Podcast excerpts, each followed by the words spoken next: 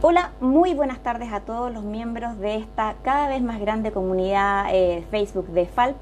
Eh, les queremos dar la más cordial bienvenida y agradecerles al mismo tiempo que hoy nos acompañen nuevamente eh, en este nuevo Facebook Live que estará dedicado al cáncer de tiroides, una de las patologías más frecuentes en Chile y que ha tenido un importante crecimiento durante los últimos años. Para hablar de este tema, eh, hoy nos acompaña el doctor Jorge Zapunar, endocrinólogo del Instituto Oncológico FALP. Buenas tardes, doctor. Muchas gracias por acompañarnos. Y bienvenido también. por invitarme. doctor, eh, antes de empezar a hablar un poco del cáncer de tiroide, eh, me gustaría que le pudiéramos explicar a todas las personas que nos acompañan hoy qué es la tiroide y cuál es la importancia. La tiroide es una glándula de secreción interna, es decir, libera su producto, las hormonas, a la sangre. Y el rol que tiene en el cuerpo es regulatorio. La glándula tiroides regula el funcionamiento del sistema nervioso, del sistema cardiovascular, o sea, del corazón, del metabolismo. O sea, tiene amplios efectos. Em, ¿La tiroides tiene algún tamaño determinado o también puede variar eh, en cada persona? Bueno, la glándula tiroides, si uno la mide con ecografía, normalmente mide entre 4 y 6 centímetros de altura. O sea, hay una variabilidad de un sujeto a otro. Es decir, no todas las personas tienen una glándula al mismo tamaño. Otras veces también influye la cantidad de grasa que tiene el cuello, porque hay eh, personas con más gordura que se les nota menos la glándula. Influye también el tamaño de la laringe, porque si la laringe es prominente, la glándula está más hacia adelante. Entonces, cuando una persona percibe que su glándula es grande, más de lo normal, es bueno que se haga ver porque puede ser que tenga lo que se llama un bocio, que es un crecimiento normal de la glándula tiroides. ¿La tiroides en qué parte específica está? Está en la parte baja del cuello, aquí, donde el cuello termina y se junta con el tórax. Esa es la ubicación. Entrando ahora un poco más al tema oncológico, eh, ¿qué es el cáncer de tiroides? ¿Cuáles son sus causas eh, y a qué se debería este aumento que se habla, eh, que se ha registrado en, Chile y creo que también a nivel mundial? Sí, bueno, el cáncer de tiroides, por supuesto, es un tumor maligno de la, glándula tiroides. Existen varios tipos de cánceres de tiroides. El más común es el llamado papilar, que es acerca del 90% de los cánceres, eso también lo tenemos tabulado en FALP. Y bueno, eh, existen algunos factores de riesgo eh, conocidos para el cáncer de tiroides, como son, por ejemplo, los antecedentes familiares y la exposición a radiaciones, sobre todo cuando uno es niño. Ahora, respecto al aumento en la frecuencia, eso es algo mundial. El cáncer de tiroides es uno de los cánceres que más ha aumentado, pero se estima que la razón principal de esto es que es el aumento de la pesquisa, es decir, la gente está más alerta, existen exámenes disponibles y por eso la mayor parte de los cánceres que se pesquisan son pequeños, pero también parece ser que ha aumentado los cánceres grandes, de tal forma que deben haber factores en el ambiente que están provocando esto. Voy a hacer un, Vamos a volver un poquito a la pregunta anterior, donde hablábamos un poco del tema del tamaño, porque si entendí bien, usted nos hablaba que la tiroides puede ser entre 4 o 6 centímetros. De altura, Y que también podía depender, eh, por ejemplo, de la cantidad de grasa que pudiera tener una persona en el volumen o en el tamaño. Eh, ¿Cómo una persona puede determinar, en el fondo, que su tiroides es más grande de lo normal? Bueno, es muy difícil hacerlo, eh, dijéramos, si estamos hablando de tamaños que son ligeramente mayores que lo normal. Entonces, en general las personas no son capaces en el espejo de vislumbrar la tiroides y las otras personas tampoco lo van a ver. Entonces, si alguna persona le comenta a uno que tiene el cuello amplio, o un médico en el examen físico, porque por ejemplo uno puede ir a un control médico por cualquier razón, pueden eh, observar que tiene el cuello grande. Y lo otro es que, bueno, uno igual se puede ver en el espejo, ¿cierto? Y de repente uno cuando en la mañana se ve en el espejo nota un aumento de volumen cerca del tórax aquí. Bueno, hay que pensar que uno puede tener un crecimiento tiroideo y puede consultar. Sí, le preguntaba porque eh, se nos pasó, Ana María Barrera y Andrea Madariaga nos comentaban que ellas sentían que su tiroides era más grande de lo normal y preguntaban a qué podía deberse eso. O sea, bueno, primero hay que considerar lo que acabo de decir, o sea, que hay una variación en el tamaño, depende del, grosor de la grasa del cuello, porque la gente con más peso se le ve menos la tiroides que a los delgados, y si aún así les parece grande, objetivamente se pueden hacer evaluar. Primero bastaría que los viera su médico cabecera y el determinar al examen físico si es así y eventualmente seguir adelante. Doctor, queremos aprovechar de hacer una pequeña pausa eh, para agradecerle a todos los amigos y amigas que en el fondo nos enviaron sus consultas, las que iremos respondiendo a lo largo de, este Facebook Live. Y también queremos eh, dar la bienvenida y agradecer eh, a nuestros amigos de Ecuador, Uruguay, Perú y Bolivia. Ahora seguimos adelante con el tema ya más oncológico. Eh, si bien el cáncer de tiroides afecta, puede afectar tanto a hombres como mujeres, eh, se habla de que existe una mayor incidencia en mujeres. ¿Eso a qué se debe? Bueno, en general, todas las enfermedades tiroideas, particularmente el hipotiroidismo, que es lo más común, es más frecuente en el sexo femenino. Ahora, nosotros eh, en Chile hemos tabulado esto y en Chile hay aproximadamente entre 5 y 6 casos de cáncer de tiroides de mujer por uno de hombre.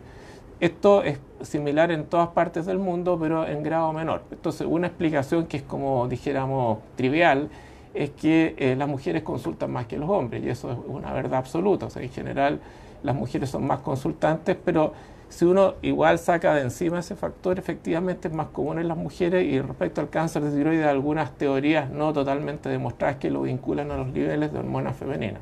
Ah. Pero eh, yo diría que la razón, una de las razones fuertes es que la mujer consulta más que el varón. Interesante.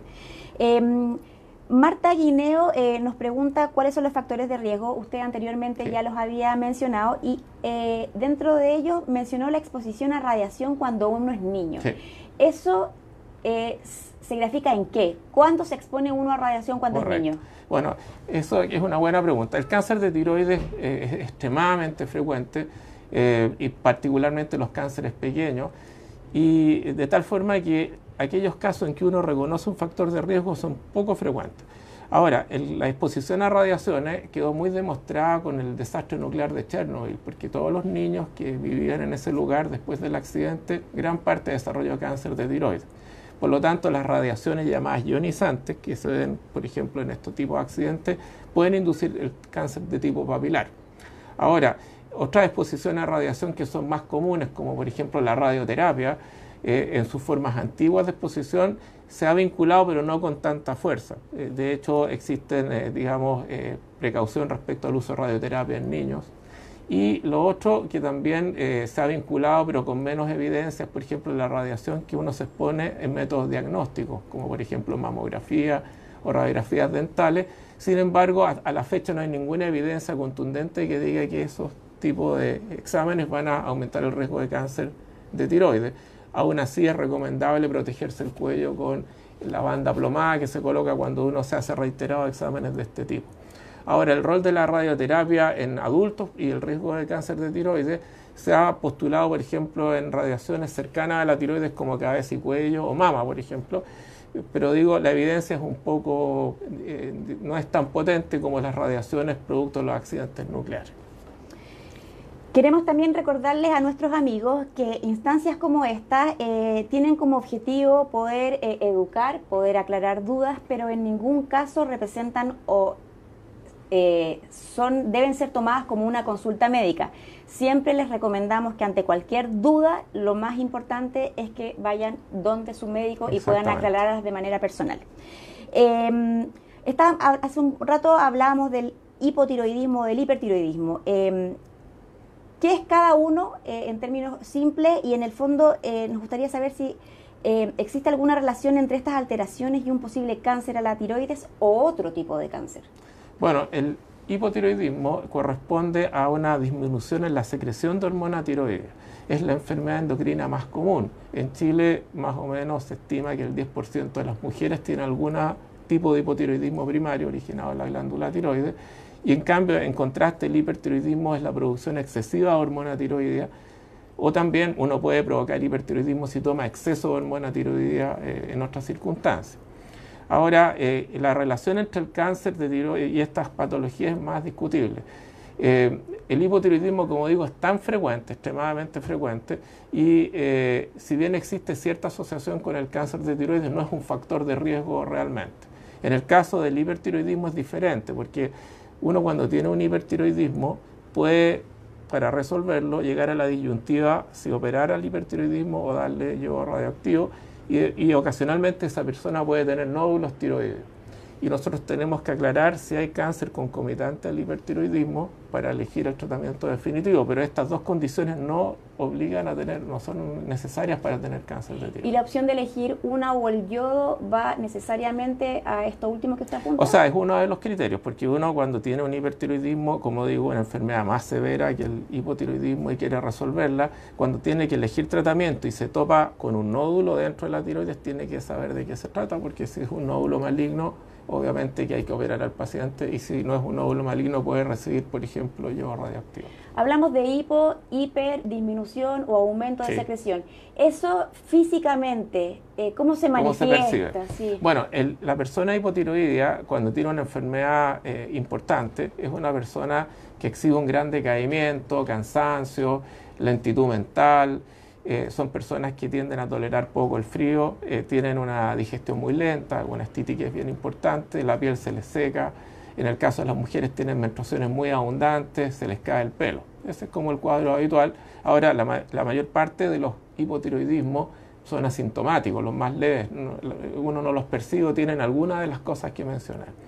El hipertiroidismo es lo contrario, la gente con hipertiroidismo suele adelgazar sin motivo, son personas que tienen, son habitualmente nerviosas, tienen mala tolerancia al calor, tienen una piel húmeda, transpiran con frecuencia, tienen taquicardia, palpitaciones, eh, tienen una digestión rápida.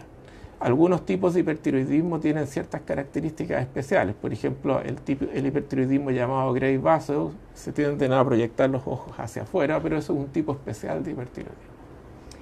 Doctor Ana Sagitario eh, nos comenta que su madre tiene un diagnóstico de hipotiroidismo hace más de 20 años, eh, además de cirrosis, cirrosis hepática grado 2. ¿Qué probabilidades tiene que se pueda convertir en un cáncer? Bueno, ella, eh, lo que mencioné hace un rato, no tiene ningún factor de riesgo en particular para tener cáncer de tiroides. O sea, si ella es portadora de un hipotiroidismo crónico, su riesgo de cáncer de tiroides eh, no, es, no, implica que debamos buscarlo. Así que puede estar tranquila, a menos que, por ejemplo, se le detecte un aumento de volumen en el cuello o por alguna razón se pesquise un nódulo. Maribel Baeza eh, nos pregunta si tengo hipotiroidismo y estoy con un proceso de cáncer de mama, quimio, cirugía y radioterapia que afectó los valores de la TSH. Para los amigos que a lo mejor no saben lo que es la TSH, es la, la hormona estimulante de la tiroides, ¿verdad? Eh, a más de 35 mil y se aumenta a una tableta diaria de levotiroxina o eutirox, ¿verdad? Es lo mismo. A ver, eh, el hipotiroidismo, eh, el tratamiento del hipotiroidismo se hace efectivamente con la levotiroxina, una de las marcas, el eutirox que usted mencionó y eh, con frecuencia hay que estar regulando la dosis, porque el hipotiroidismo puede ir aumentando con el tiempo y uno tiene que subir la dosis o a veces hay factores externos que hacen que cambie el requerimiento o, por ejemplo, el tratamiento de la enfermedad podría afectar la absorción de la pastilla de levotiroxina. Entonces, si ya tuvo algún tipo de cambio, eh, obviamente hay que ajustar el tratamiento.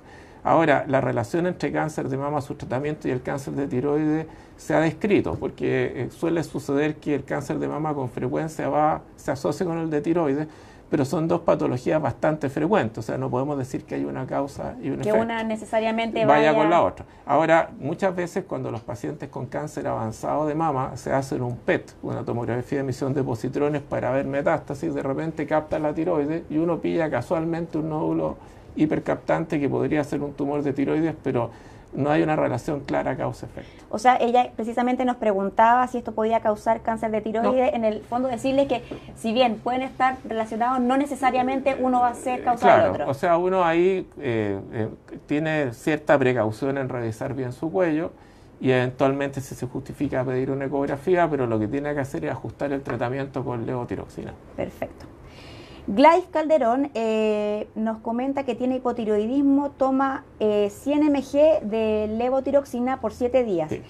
Eh, ella pregunta efectivamente si hay posibilidades de tener cáncer de tiroides y qué debe hacer para descartar esas posibilidades. Bueno, volvemos a lo mismo. O sea, insisto, en nuestro país es muy grande la cantidad de gente con hipotiroidismo y uno cuando le toca controlar un hipotiroidismo es como deber del médico palpar el cuello o investigar si existen factores de riesgo para el cáncer, pero la condición de hipotiroidismo como tal no es una obligación de la búsqueda exhaustiva del cáncer. Así que puede estar tranquila y bueno, solo eh, insistir que cuando se controle se haga hincapié en examinar el cuello que sea.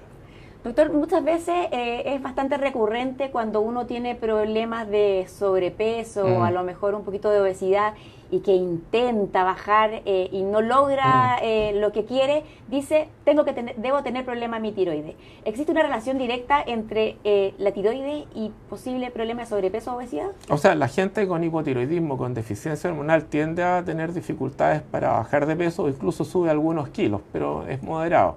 Ahora, si yo soy hipotiroideo y estoy tomando mi levotiroxina y lo hago en forma adecuada y tengo buenos niveles, no podemos atribuir el aumento de peso a la tiroides, hay que buscar otras causas. Claro, pero eso siempre que se haya detectado un hipo o un hiper. Claro, ahora. Una persona que no tiene ese antecedente y que piensa que la tiroides puede ser el problema, no necesariamente. Claro, o sea, cuando uno, por ejemplo, recibe un paciente que está consultando por obesidad y el paciente manifiesta que no le parece que haya un cambio de hábito que justifique esto y además hay algunos otros elementos propios del hipotiroidismo, uno puede pedir exámenes por ejemplo, una hormona TSH, una T4 libre, con el objeto de descartar esta condición.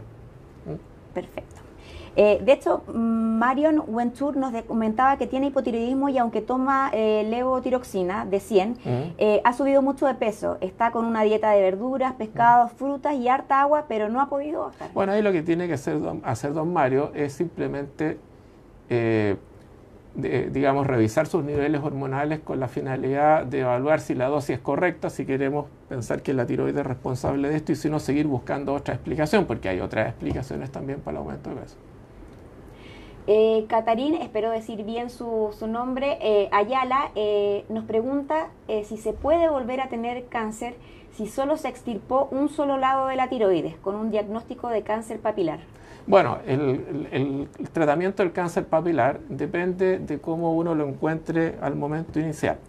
Si el cáncer papilar que se le estirpó a ella es un cáncer eh, pequeño, es un cáncer de una variedad de cáncer papilar, dijéramos de buen comportamiento, si no se ha extendido fuera de la glándula, basta una lobectomía. Lo que ocurre es que la mayor parte de los cánceres papilares de son bastante indolentes y antiguamente se hacían grandes cirugías con gran daño el paciente o se, utilizaba yodo radioactivo para el tratamiento del cáncer cuando no correspondía y todo eso motivó eh, una serie de problemas de salud a los pacientes. Entonces, actualmente desde el 2015 aproximadamente, con las nuevas guías clínicas nacionales y mundiales, eh, la, la, conducta frente al cáncer se ha ido volviendo más conservadora. Entonces, si a ella se le hizo una lobectomía, o sea, se le sacó solo el lóbulo tiroideo que contiene el tumor, y, esto fue consensuado por un comité, lo más probable es que no tenga ningún problema.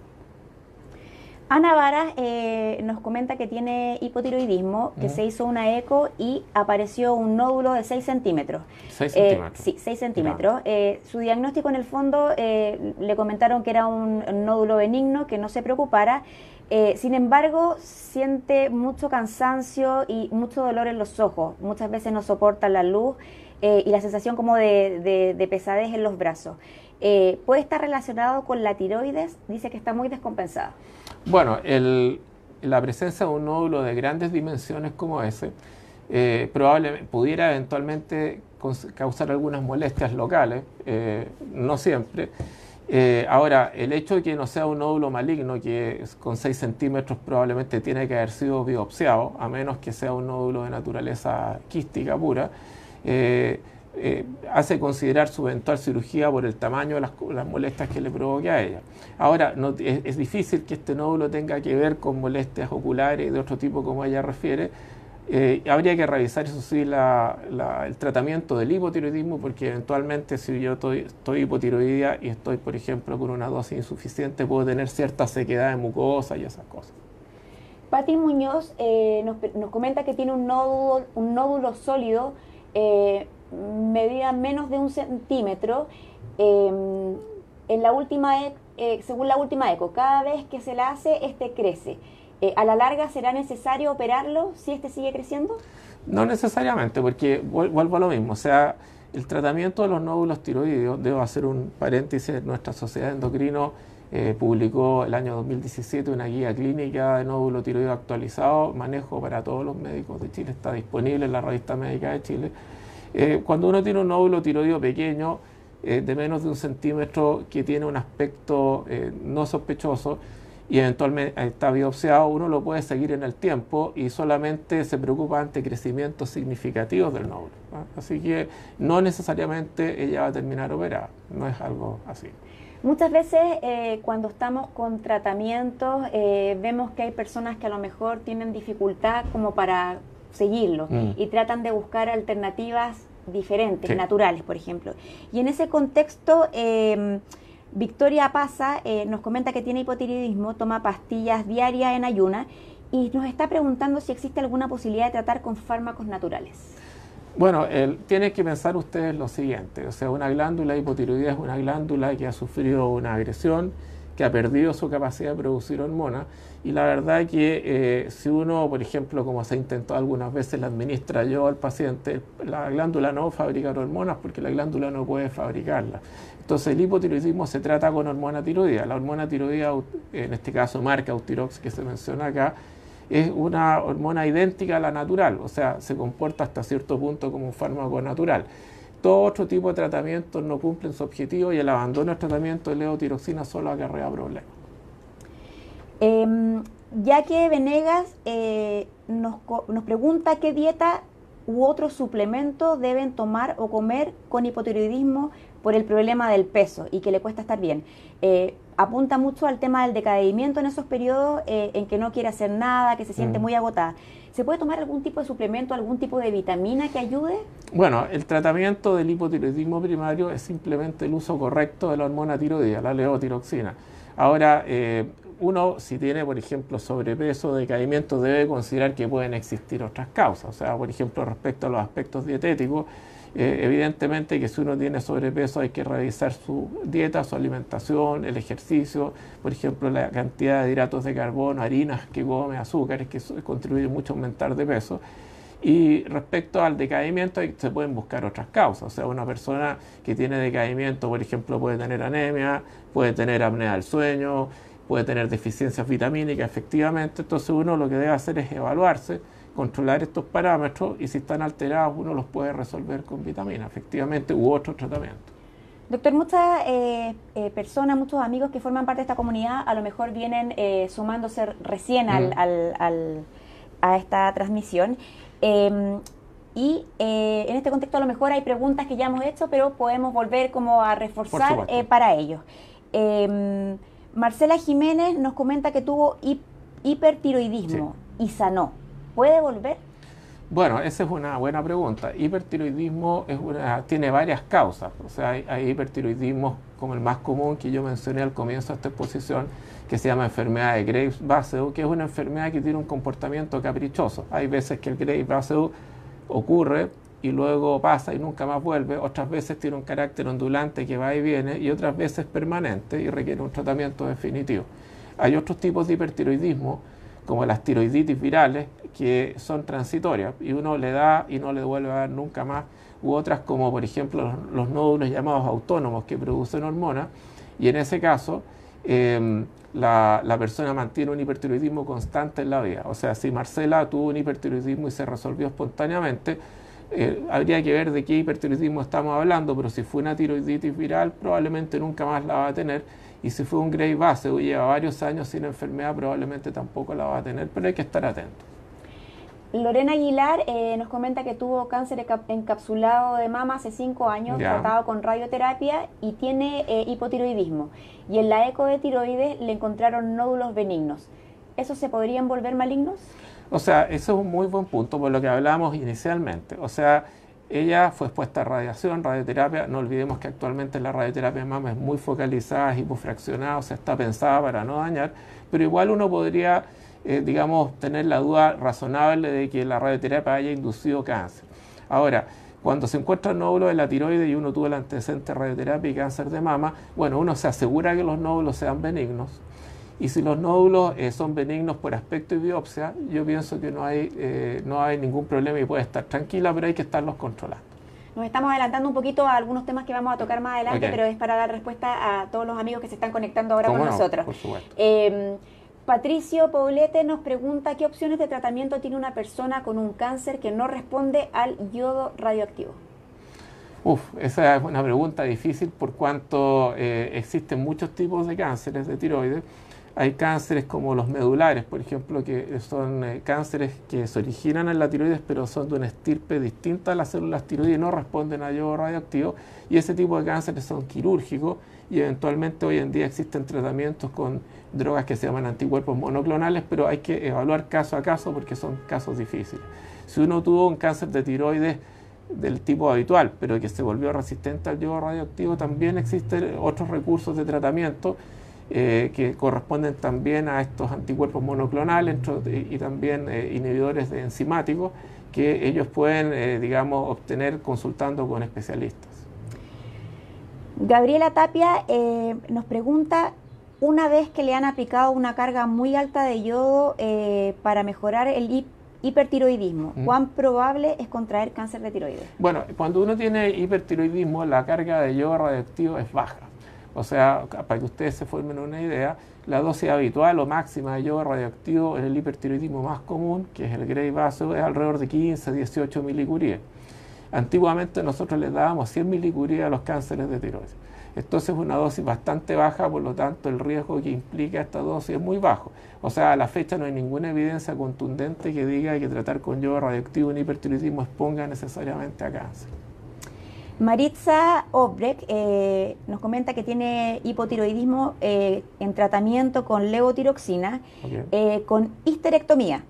No logra bajar de peso o mantenerse dentro de lo normal. Mm. Eh, ¿Hay algún tipo de alimento que se pueda recomendar que a lo mejor pueda funcionar bien con las personas que tienen problemas de tiroides? Y nos pregunta específicamente si los shocks de clorofila ayudarían. Bueno, eh, respecto al comentario, eh, si queremos vincular la dificultad para bajar de peso con la tiroides, tendríamos que pensar simplemente que está insuficientemente tratada con levotiroxina. Entonces lo que se hace ahí, se controla el nivel hormonal y se comprueba y si no es así, quiere decir que el aumento de peso no está vinculado a la enfermedad tiroidea y hay que buscar otra explicación. Eh, respecto a los shocks de clorofila, no, por lo menos en el área nuestra de tiroides no tienen evidencia. Vamos un poco ahora al tema de los nódulos. Mm. Volvamos al tema de los nódulos que ya lo hemos tratado un poco. Eh, cuando hablamos de nódulos, ¿a qué nos estamos refiriendo? ¿Existen benignos, malignos? Los malignos uno ya habla de un tumor, de cáncer, por ejemplo. ¿Y por qué se pueden producir? Bueno, lo, nódulo eh, significa que es una estructura redondeada, ovalada o elíptica que está habitualmente rodeada por una cápsula dentro de un órgano. Es bien común que haya nódulos en glándulas y otros órganos, hay nódulos hepáticos, renales, etc. Y la mayor parte de las veces ni siquiera son tumores, son como alteraciones de la estructura de la glándula. También pueden ser tumores benignos, tumores malignos. En el caso de la tiroides, para que ustedes se hagan una idea, hay estudios en los cuales se le ha hecho ecografía a toda la gente, así sin selección, y más o menos un 60% de la gente tiene nódulos tiroides, es muy frecuente. Pero de aquí a que sean malignos es muy bajo, o sea, yo diría que 5 a 6%, y, aún siendo malignos no necesariamente pueden ser importantes. Entonces, eh, respecto a la formación de nódulos, el origen de los nódulos, bueno, depende de qué estemos hablando, porque eh, hay gente que tiene, antiguamente, en los viejos tiempos en Chile, había deficiencia en yodo en algunas zonas y la glándula crecía para compensar esto y desarrollan una, alteración nodular de la glándula, pero hay mucha gente que la desarrolla sin tener necesariamente deficiencia en yodo. En Chile actualmente no existe gran deficiencia en yodo, porque existe una ley que, eh, ustedes saben, eh, se incluye en la sal de mesa yodo. Ahora, entonces, en el fondo es importante, o sea, no hay que asustarse si son eh. benignos, pero sí es importante hacerle seguimiento. Claro, o sea, bueno, volvemos a lo mismo. Si son nódulos eh, pequeños eh, y que tienen un aspecto benigno, en realidad se hace un control. Nosotros en nuestra guía clínica de nódulos tiroides que mencioné hace un rato, hacemos hincapié que estos nódulos se controlan alejadamente. Ahora hay nódulos muy pequeños que se, se encuentran incidentalmente en una ecografía que se hizo por otros motivos que incluso no requieren control. Em, María Alejandra Bravo nos dice que tiene dos nódulos sólidos en el lóbulo tiroides derecho sospechosos de 10 a 80%. No entiende a qué se refiere eso y está a la espera de, en el fondo, de poder eh, eh, ver al, especialista. Pregunta si esto es cáncer, dice que sus exámenes de sangre están bien, solo que se está poniendo cada vez más ronca. Bueno, eh, es una buena pregunta, yo creo que es un buen ejemplo uno cuando tiene varios nódulos en la tiroides, no todos los nódulos son iguales. Entonces, eh, existe una clasificación, existen dos clasificaciones de los nódulos que manejan los radiólogos, una es de la Asociación Americana de Tiroides y la otra es la clasificación TIRATS. Entonces, en base a eso, el radiólogo establece un riesgo. Entonces, lo que yo entiendo de la afirmación de, de la paciente es que hay uno de los nódulos que es de alto riesgo, que sería el que tiene el 80% de probabilidad según lo que ella informa, y hay otro que es de bajo riesgo. Entonces lo que se hace ahí, si el nódulo tiene el tamaño y las características, se biopsia y eso permite hacer el diagnóstico. Ahora, el, cáncer de tiroides habitualmente no tiene ninguna manifestación general, solo es local, eh, porque no, está vinculado necesariamente a producir poca o mucha hormona. Ahora, eh, eh, ella menciona el tema de la ronquera. A la ronquera. Bueno, cuando uno tiene un cáncer de tiroides de grandes dimensiones, podría eventualmente infiltrar uno de los nervios, de, la, de la laringe que se llama nervio recurrente o laringe inferior. Cuando nos referimos a infiltrar es que lo toca, lo, lo puede, puede, invadirlo. Ah, y en ese caso, o comprimirlo, y en ese caso la persona tiene una voz peculiar que se llama voz bitonal porque se le paralizan las cuerdas vocales. Ahora, es cuando uno tiene, eh, eso habitualmente está en el contexto de un gran voz. Ahora, la ronquera tiene muchas otras causas. O sea, uno puede tener ronquera profesional, por ejemplo, las personas que usan la voz para trabajar como los profesores con nódulos en las cuerdas vocales. Uno puede tener ronquera porque tiene reflujo, porque está con alergia, porque está resfriado. O puede tener ronquera porque está hipotiroideo, por ejemplo, que también produce cierta ronquera. Entonces, lo que tiene que hacer esta paciente en el fondo es completar su evaluación. Y probablemente ese nódulo de alto riesgo a lo mejor lo van a biopsiar. Magali Donoso nos comenta que fue operada hace cinco años mm. y ahora en su última eco eh, dice posible mínima recidiva. Nos pide si le podemos aclarar qué significa eso. Bueno, uno cuando eh, se operó de un cáncer de tiroides y se le hace un seguimiento, existen varios exámenes que uno le hace al paciente, mide un marcador tumoral que se llama tiroglobulina y anticuerpo antitiroglobulina y se hace un seguimiento ecográfico. Entonces, de repente en el control ecográfico uno pudiera encontrar algún hecho que le da la impresión que ha vuelto el tumor. ¿ah? que es por ejemplo que aparezca algún nódulo en el sitio donde estaba la tiroide o aparezca algún ganglio sospechoso. Entonces lo que hay que hacer es concurrir donde el médico tratante, revisar los antecedentes, cotejar esto con lo que se sabe, porque eh, todo está, no olvidar que eh, todos los exámenes de imágenes son subjetivos, o sea, requieren analizarse, verse bien. Y por ejemplo, hay veces que el cáncer de tiroides efectivamente tiene un pequeño ganglio de recidiva, pero no se estima de riesgo y se puede dejar porque uno no va a estar operando al paciente constantemente para los amigos que a lo mejor no manejan ¿Mm? el concepto, recidiva es un posible retorno. Retorno a la enfermedad. O sea, existen dos posibilidades. Que uno haya tratado a un paciente incompletamente, ya no estamos hablando de recidiva, sino de enfermedad que quedó eh, no resuelta del comienzo, o bien un, paciente que quedó libre de enfermedad y luego quedó un fragmento de tejido, aparece, un, eh, digamos, un elemento nuevo de tumor. Es una recidiva. Loreto Sangüesa nos comenta que tiene tres nódulos benignos en el lado derecho y cuatro en el izquierdo. Mm. Eh, ella también, un poco parecido a la pregunta anterior, si se podían transformar en cáncer en algún momento, no tiene ni hipo ni hipertiroidismo y no toma remedios. Exacto. Bueno, eso es una de las cosas más comunes. De repente uno pesquisa una tiroides con varios nódulos que eh, pueden ser por su aspecto y tamaño no susceptibles de biopsia porque son de bajo riesgo y uno los puede controlar y ante cualquier cambio puede cambiar de conducta. Otras veces se trata de nódulos que ya están biopsiados y son benignos. En general, en esos casos, dado eh, si es una eco de buena calidad o una punción de buena calidad, uno se puede quedar tranquilo y el control básicamente tiene por objeto eh, evaluar crecimiento de los nódulos, porque recuerden ustedes que un nódulo benigno puede crecer también y dar problemas compresivos pero es raro también. Hay estudios de seguimiento de nódulos en que se demuestra que el crecimiento nodular es una cosa poco común, es como un 10%. Ahora, eh, estos tumores que puede, si bien a lo mejor no es eh, en términos de porcentaje la mayoría, pero van creciendo, la cirugía en el fondo podría ser una alternativa para eh, evitar posibles otros problemas asociados? O sea, uno cuando se topa o se encuentra con un nódulo de grandes dimensiones, un bóceo de grandes dimensiones, o sea, bóceo se refiere a la glándula crecida completa, puede eventualmente requerir cirugía por las molestias que esto provoca al paciente. Pero hoy en día ya no se estila estar operando todos los bóceos que se ponen por delante. Em, Mónica Barbas eh, nos pregunta qué puede hacer si tiene hipotiroidismo y nódulo, 6 eh, ecotiroides, una punción y resultado incierto. Ah, bueno, eso. Eh, que en el fondo a ella al parecer le, le, dijeron algo y nos pregunta si es cierto que por no tomar medicamentos aparecen los nódulos.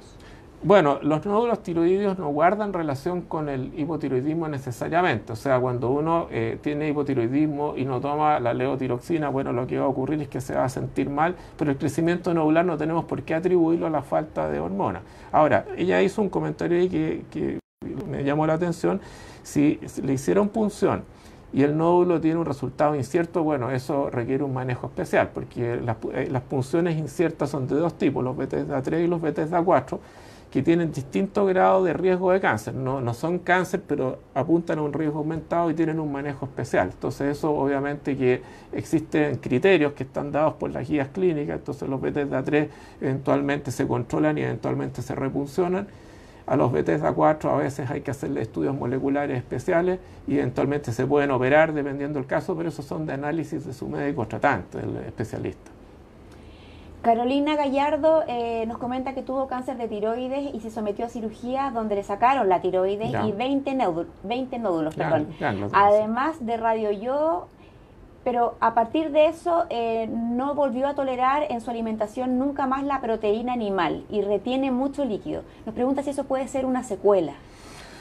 Eh, bueno, cuando uno es operado de la glándula tiroides y más encima recibe yodo radioactivo, que está justificado porque por lo que eh, eh, quiero entender ahí se trataba de un cáncer bastante importante, bueno, queda hipotiroide, deficiente en hormona, y uno en general si recibe un tratamiento adecuado debería quedar más o menos bien. Ahora, si recibió una dosis grande de yodo radioactivo, eh, digamos que tiene una razón de ser, es posible que uno quede con ciertos problemas en las glándulas salivales, que uno produce poca saliva, tiene problemas de gusto, pero no debería, los otros problemas que ella aduce no deberían ser. Entonces, la retención de líquido o edema, y como decimos nosotros, podría eventualmente reflejar que le falta dosis de hormona tiroidea, por eso que aquí la solución es optimizar el tratamiento, medir las hormonas y ver si se corrige el, el nivel hormonal. Elba Vergara nos comenta que nos pregunta en rigor, perdón, eh, si tiene ocho nódulos y crecen, ¿es cierto que tiene que controlarlos cada seis meses con una ecotomografía?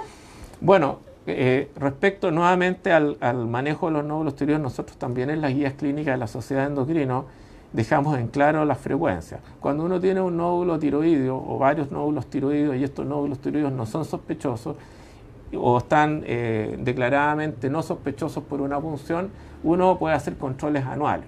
Ahora, el control a seis meses tendría ciertas explicaciones puntuales, que el nódulo tenga un aspecto especial, que haya un nódulo con punción, como dijo la paciente anterior, de naturaleza intermedia o no bien definida. Pero habitualmente el control del bocio nodular benigno es una vez al año. Em, en términos de diagnóstico, doctor, eh, María Suazo, María Elena Bravo y Rubén, y Rubén Cabrera, entre muchos otros amigos, eh, nos preguntan cómo puede detectar el cáncer de tiroides y qué exámenes deben realizarse? Bueno, eh, yo creo que es como una pregunta de resumen de todo lo que hemos hablado hasta ahora.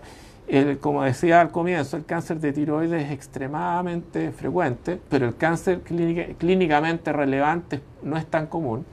Entonces, el cáncer de tiroides, cuando uno eh, lo percibe o lo siente, se manifiesta como un aumento de volumen del cuello, aclarando que la mayor parte de las veces un aumento de volumen del cuello no va a ser cáncer, pero si uno lo tiene, tiene que ser evaluado y uno de los objetivos es descartar que hay un cáncer de tiroides.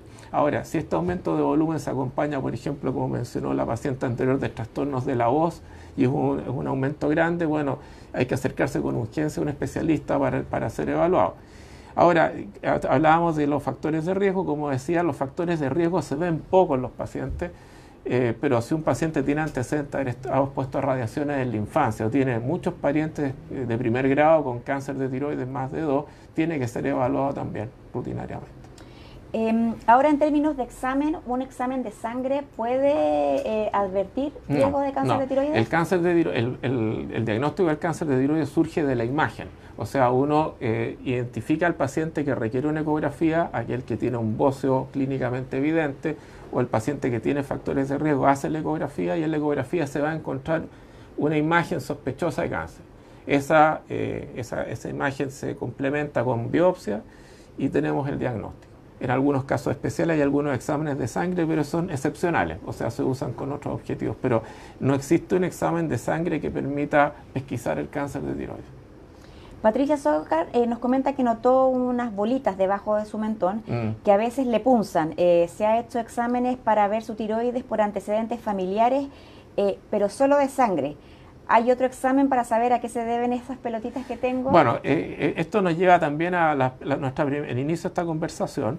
Eh, la tiroides está ubicada en donde el cuello se une al tórax. Entonces, los nódulos que están aquí en el mentón, debajo de la lengua, son dos ganglios, los ganglios submentonianos. Estos ganglios que todos tenemos pueden crecer por inflamación. Por ejemplo, es típico que cuando uno le sale un herpes o tiene un impético en el labio, que es una, una infección, le crecen estos ganglios y le molestan.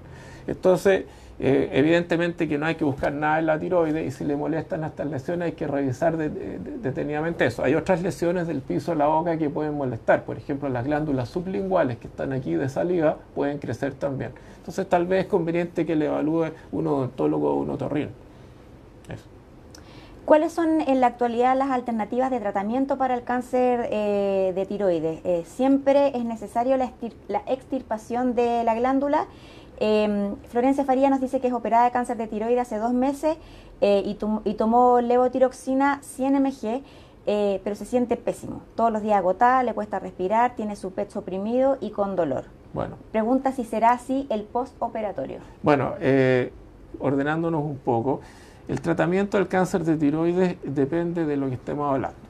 O sea, hay cánceres de tiroides que son eh, pequeños, encapsulados, que incluso se observan, que es lo que estamos haciendo actualmente, lo que se llama vigilancia activa. Pero eh, en la mayor parte de los que se operan pueden pasar primero por una resección de, una parte de la tiroides de un lóbulo, se puede resecar la glándula completa o se pueden incluso sacar los ganglios. Eso depende de la evaluación de extensión que uno hace antes de la cirugía y depende del tipo de cáncer también. Eh, por lo tanto, el tratamiento del cáncer en general es quirúrgico y su magnitud varía. El yodo radioactivo, que es tratamiento complementario, se usa eh, también en consideración a los hallazgos que uno tiene en la cirugía, si el tumor es un tumor con elementos de invasión, si es un tipo de tumor más agresivo, si hay compromiso ganglionar de cierta magnitud, uno incorpora yodo radioactivo en dosis variables. Ahora, si a mí me operan, como le pasó a esta paciente de cáncer de tiroides, y eh, como consecuencia de la cirugía yo me quedo sin tiroides y quedo hipotiroideo y me inician tratamiento, uno eventualmente tiene un periodo de decaimiento porque uno cuando empieza a tomar hormona tiroidea para resolver su hipotiroidismo no es inmediata la respuesta, se demora, pero después uno queda normal. Eh, Jody Pizarro nos pregunta, además de la ecotomografía cervical y los exámenes de sangre, ¿qué examen se puede realizar para prevenir que un cáncer de tiroides haya vuelto? Bueno, para la para la pesquisa del cáncer de tiroides, el seguimiento del cáncer de tiroides, el examen de elección en los cánceres habituales, que son los papilares y foliculares, es la medición de tiroglobulina en sangre y su anticuerpo, el anticuerpo antitiroglobulina, complementado con ecografía. Ahora, cuando uno está buscando metástasis a distancia, hay otros recursos que se usan en menor magnitud, como por ejemplo los cintigramas con eh, yodo radioactivo, los rastreos sistémicos, y eventualmente se puede usar el PET, pero son casos excepcionales. O sea, el grueso de los cánceres de tiroides en, seguimiento se controlan con tiroglobulina, su anticuerpo y ecografía. Cuando una persona ha sido tratada por cáncer de tiroides, ¿por cuánto tiempo debe continuar su seguimiento? Hemos visto que dependiendo del tipo de cáncer, algunos hablan de 10 años, algunos hablan de 20 años. Eh, cuando es dada de alta en el fondo? María Eugenia Fernández nos comenta que fue irradiada por cáncer de tiroides hace 6 años y nunca más se examinó o la han examinado. Solo toma una pastilla y media de levotiroxina todos los días. Le preocupa cómo sigue su enfermedad, en especial porque ahora eh, y como muchos de nuestros amigos que, que, forman parte de esta comunidad viven en provincia y a veces el acceso a especialistas es más, es más difícil. Bueno, el cáncer de tiroides, que en este caso que fue sometido a yodo radioactivo, eh, no se trata de un cáncer de tiroides eh, de bajo riesgo. Entonces, normalmente el cáncer de tiroides, los controles, el primer control es a los dos meses con el objetivo de regular la dosis de hormona que uno le deja en reemplazo de la glándula que se estirpó. Luego se hace un control a los seis meses y después de pasar ese periodo de seis meses empieza con controles anuales. En general, nosotros tendemos a mantener en control al paciente y los cánceres de muy bajo riesgo podemos distanciar los controles, eh, pero eh, casos como este debería tener un control anual. O sea, eh, un llamado a, que vaya a controlarse porque han pasado seis años. Claro, es un control anual, o sea, por lejos que viva, bueno, hoy día en regiones hay equipos endocrinológicos en todas partes y se opera en varias partes de regiones tiroides eh, por lo tanto, un control anual no veo que sea tan difícil de hacer.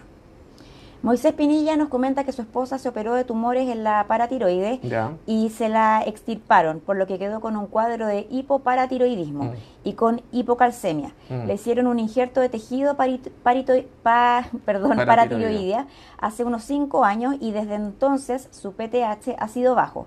¿Es posible hacerle otro injerto de más tejido paratiroideo o habrá otro tipo de tratamiento ya que toma muchas dosis de calcio al día?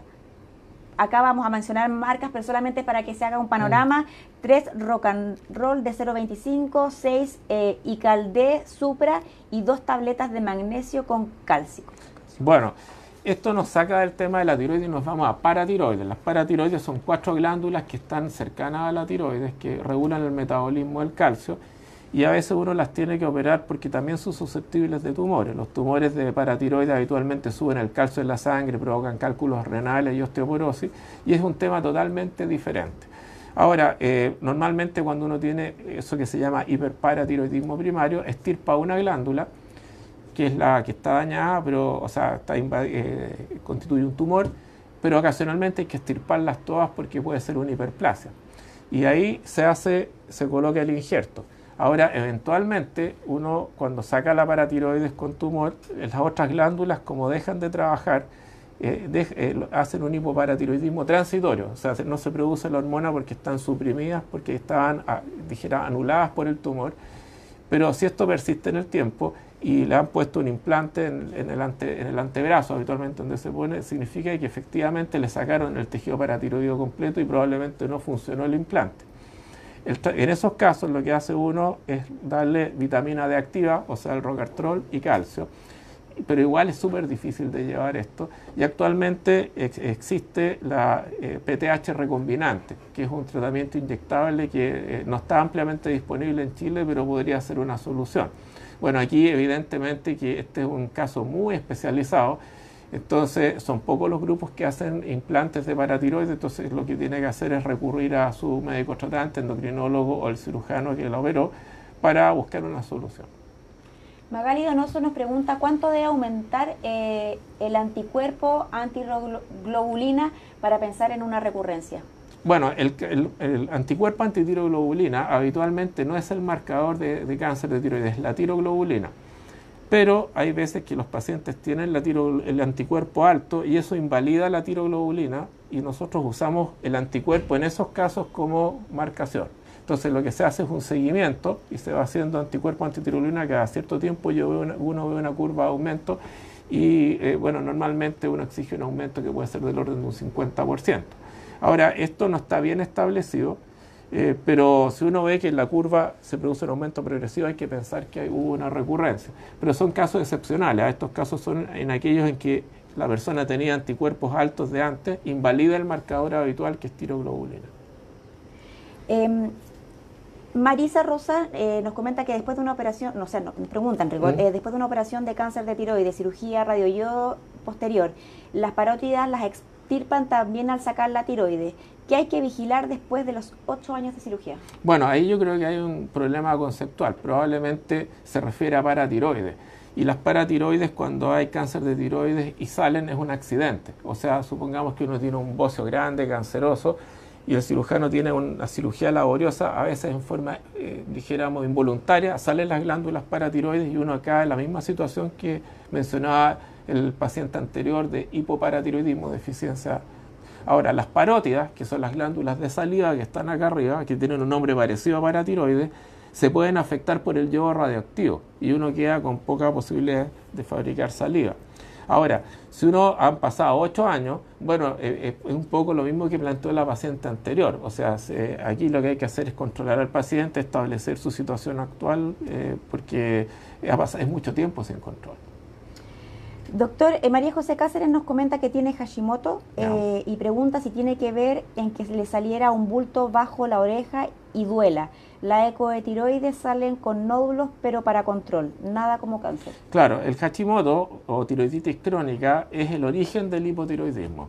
Y eh, el Hashimoto, su consecuencia principal es desarrollar un hipotiroidismo que se trata con levotiroxina. Ahora, a veces los pacientes que tienen Hashimoto pueden tener nódulos o falsos nódulos en la glándula tiroides, pero como dijimos al comienzo, la glándula tiroides se ubica acá en la base del cuello y si uno tiene un, bulto o algo debajo de la oreja, lo más probable es que sea un ganglio y a lo mejor creció porque, por ejemplo, es alérgica al níquel de los aros, cosas de ese tipo que son diferentes. Eh, Ana Miano eh, nos pregunta si, el, eh, si la levotiroxina, o ¿Mm? la gente mucho la conoce también como Tirox por, por, la marca, es de por vida. Claro, o sea, cuando uno tiene un hipotiroidismo, el hipotiroidismo es una enfermedad crónica y el tratamiento es de por vida. Hay excepciones, por ejemplo, hay gente que desarrolla tiroiditis posparto, que son hipotiroidismos transitorios que ocurren después de que uno tiene un hijo, en el caso de las mujeres, y inicialmente puede revertir espontáneamente, como alrededor del año de que nació el hijo, y puede dejar el Eutirox, pero con el tiempo esas tiroiditis posparto pasan a cronicidad, puede ser crónico. Pero el grueso de los hipotiroidismos son crónicos y el tratamiento es de por vida. Eh, Janita Gallardo em, nos dice que fue acá hay conceptos que son muy mm. técnicos y puede que los diga mal, así que usted me corrige. Bueno. Eh, tiroidectomizada eh, en junio y aún está en control con el cirujano. ¿Desde cuándo puede o debe consultar al endocrinólogo? Bueno, normalmente los equipos eh, médico-quirúrgicos eh, eh, se trabaja juntos. O sea, el cirujano lo que hace habitualmente es controlar su cirugía, digamos, tiene unos tiempos que tiene que ver básicamente con el control de complicaciones quirúrgicas, el control de la herida operatoria, y habitualmente nosotros los endocrinos asumimos el control de los pacientes tiroidectomizados a los 60 días cuando hay que revisar la dosis de hormona tiroidea que se le dejó. Y bueno, si se trata de un cáncer, nosotros hacemos el control posterior y eh, que ah, como dije hace un rato puede ser a los seis meses el primer control después del yodo radioactivo y luego se hace un control semestral y luego anual. Ahora si estamos hablando de un bocio corriente benigno que se operó, uno hace el control a los dos meses, establece que el tratamiento es correcto y después puede distanciar un año el control. Helen Barro eh, nos pregunta por qué su tiroides siempre está alterada o suprimida. Lleva 14 años en lo mismo y las ecografías que se ha realizado solo arrojan una tiroiditis. Y aquí me gustaría pedirle si nos puede explicar qué significa eh, una tiroides suprimida. Ya, lo que pasa es que cuando eh, aquí, bueno, nos falta un poco de información porque si, no sabemos bien si la paciente está tomando o no hormona tiroidea, porque si yo tomo hormona tiroidea, levotiroxina, y estoy excedido en el tratamiento, la hormona TSH, que es la que usamos como referencia, baja. Baja porque la hormona TSH la fabrica la hipófisis, que es la glándula jefa del cuerpo y que regula la tiroides. Entonces, si yo le aporto una dosis excesiva de hormona tiroidea al paciente, la hipófisis dice no necesitamos TSH y la suprime, bajo 0,3 dependiendo del laboratorio. Ahora, si la paciente no está tomando hormona tiroidea y tiene la TSH suprimida, significa que está hipertiroidea, pero leve, leve, es decir, que su glándula fabrica una cantidad discretamente alta de hormona tiroidea. En ese caso, eso se llama hipertiroidismo subclínico y por supuesto hay que analizar en detalle el caso eh, porque eh, hay que considerar que el tratamiento del hipertiroidismo es bastante más duro, dijéramos entre comillas, que el del hipotiroidismo, entonces a lo mejor el médico tratante está definiendo si la trata o no. Existen guías para eso también. Eh, Marité Mardones nos pregunta qué consecuencias puede tener con el tiempo, riesgos o cuidados que hay que tener el haber padecido cáncer de tiroides con posterior terapia de radioyodo, debido a haber presentado daño linfático post extracción de la glándula. Bueno, el, a ver, cuando uno le estirpa la glándula tiroides, eh, a veces es necesario estirpar ganglios.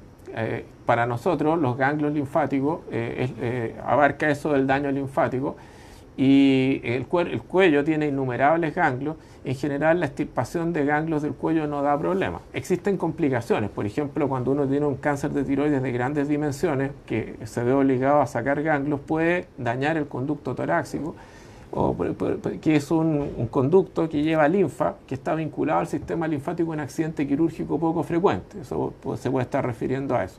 Ahora, el yodo radioactivo cuando se usa en altas dosis, estoy hablando de dosis superiores cercanas a 100 milicuries, que es las dosis antiguas o para cáncer avanzado, puede dañar las glándulas salivales, que son parótidas submaxilares fundamentalmente, y la persona queda con un, trastorno del gusto y de la salivación crónico. Margarita Méndez nos comenta que su hija se operó de un cáncer de tiroides en mayo pasado y que va todo bien. Mm. Eh, ¿Con el pasar de los años necesariamente se tendrá que hacer eh, la iodoterapia? Bueno, no necesariamente. O sea, hay cánceres de tiroides que no requieren tratamiento con yodo, que son de bajo riesgo. Y bueno, lo que uno observa, ¿cierto? Por la experiencia que uno ha acumulado, por la experiencia del centro o la experiencia internacional, es que esos cánceres probablemente nunca van a requerir aplicación de yodo radioactivo. La única eh, situación sería que recurrieran o recidivaran, como dijimos. Pero eso en cánceres eh, pequeños, por ejemplo, sin extensión extratiroidea es muy poco frecuente. Así que es posible que no. Paula Chávez nos comenta que hizo una tiroiditis aguda y se encontró en nódulo BRATS 3. ¿Es posible hacer un cáncer de tiroides? Bueno, la tiroiditis subaguda debe ser, es una inflamación viral de la glándula que es autolimitada, es decir, ocurre y se pasa, pero uno pudiera ser que tuviera de antes un nódulo tiroideo que se fue puesto en atención porque como duele la tiroiditis, se, eh, se tomó atención a la glándula y se descubrió que había un nódulo. Los nódulos TRATS 3 son nódulos de bajo riesgo de cáncer. O sea, tiene que pensar que ese nódulo era preexistente, estaba antes y hay que controlarlo ¿no? Elsa Toro eh, nos comenta que de seis hermanos, uno tuvo cáncer tiroideo, eh, dos fueron operadas de tiroides y otra tiene hipotiroidismo. Eh, todas están con tratamiento de levotiroxina y lo que ella quiere saber es si ella, siendo mayor, la mayor de todos, con 70 años, eh, puede llegar a padecerlo también. Bueno, el hipotiroidismo es muy frecuente que se dé en la familia y como digo es muy frecuente en las mujeres. Ahora eh, hay, eh, por ejemplo, sociedades científicas como la, el American College de Estados Unidos que recomienda medición rutinaria de TSH en mujeres posmenopáusicas. Entonces uno habitualmente solo está vigilando. Ahora, respecto a que ella eh, digamos, haga cáncer de tiroides, bueno, tenemos que basarnos en la historia familiar. O sea, si hay más de dos parientes de primer grado, debería hacerse una eco rutinaria. Eh, Natalia Zamora eh, nos comenta que la operaron de cáncer medular de tiroides y quiere saber cuándo puede decir que ya está libre del cáncer. Qué difícil pregunta, porque bueno, el cáncer medular de tiroides es un cáncer inhabitual. En nuestra serie la FALP es el 2% de los cánceres es un cáncer con un pronóstico diferente al cáncer común de tiroides. Y para poder decir eso uno tiene que saber las características de lo que se le operó, porque hay cánceres de, medulares pequeños, grandes, etcétera. Entonces, eh, claro, lamentablemente, yo lo único que le puedo informar es que el cáncer medular es, más, un poquito más complicado que los cánceres habituales, pero si tuvo la fortuna de ser operada a tiempo, probablemente no tenga problemas. Doctor, para ir finalizando, eh, nos gustaría pedirle eh, que nos entregara alguna recomendación mm. en torno a todo lo que hemos conversado.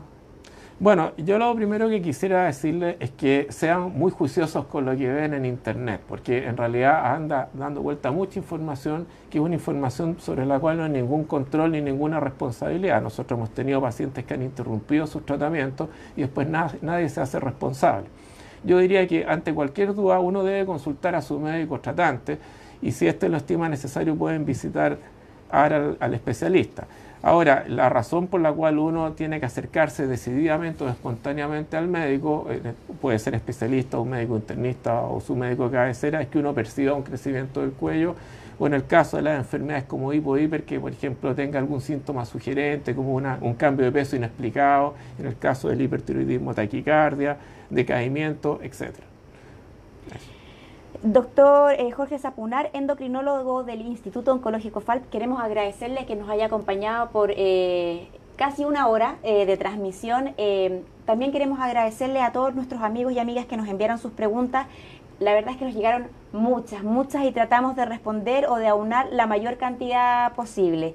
Eh, saludar también a todos los amigos que nos acompañaron de Ecuador, Uruguay, Perú y Bolivia y volver a recordarlos, recordarles, tal como lo decíamos a un principio, que el objetivo de estas instancias son eh, educar, eh, tratar de aprender un poco más, aclarar conceptos, pero que nunca representan una consulta médica. Doctor, nuevamente muchas gracias por acompañarnos y a ustedes amigos les agradecemos también y esperamos volver a encontrarnos pronto en un nuevo Facebook Live que les informaremos por esta misma vía.